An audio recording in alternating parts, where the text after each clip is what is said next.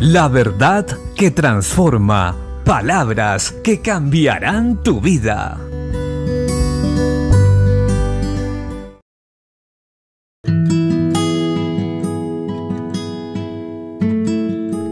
La Biblia dice en 1 de Juan capítulo 3 versos 5 al 8.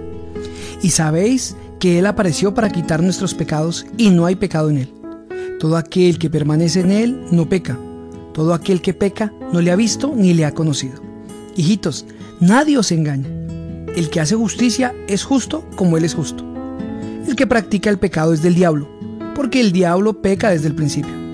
Para esto apareció el Hijo de Dios, para deshacer las obras del diablo.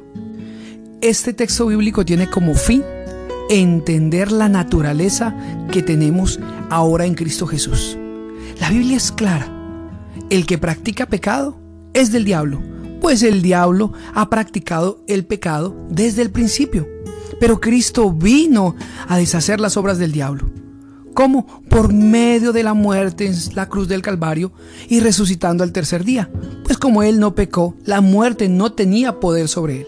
En el momento que creemos en Él, ese sacrificio nos cubre, nos limpia y nos lava de toda maldad.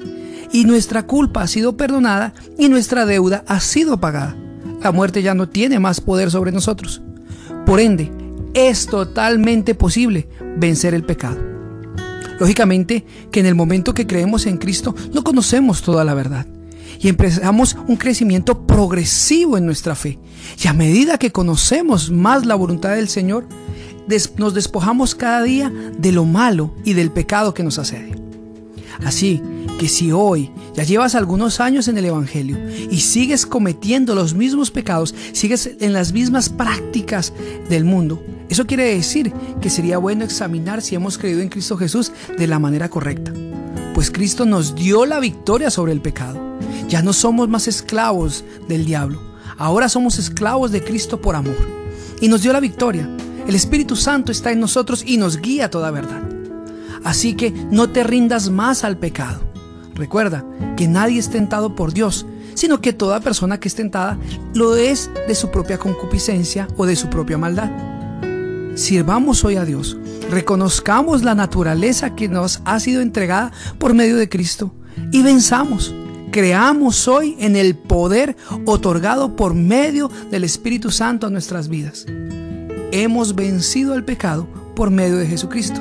O mejor, Él ha vencido el pecado por nosotros y ahora no tiene ninguna autoridad para hacernos volver atrás.